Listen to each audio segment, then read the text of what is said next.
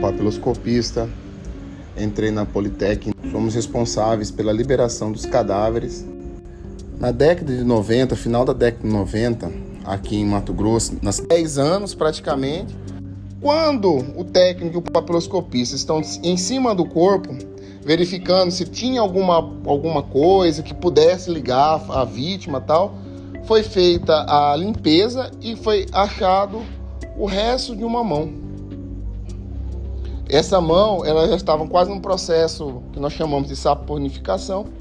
Ela foi limpa, foi trabalhada na papiloscopia, ela foi limpa, ela foi teve toda uma asepsia em cima dela, foi feita uma reidratação e foi feita uma coleta digital. E com essa coleta digital, ela teve tanto um, uma nitidez tão maravilhosa que pôde ser feito o confronto entre a digital da vítima enquanto viva e a digital dela morta, 10 anos após. O que aconteceu? Foi verificado que o corpo que estava naquela urna pertencia àquela vítima de Tangará da Serra.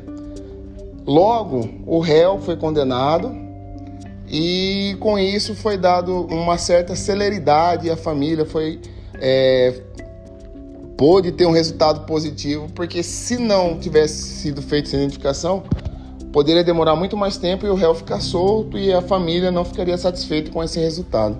Esse é um caso muito inusitado que aconteceu aqui com a gente na papiloscopia. Um corpo identificado após 10 anos de morte.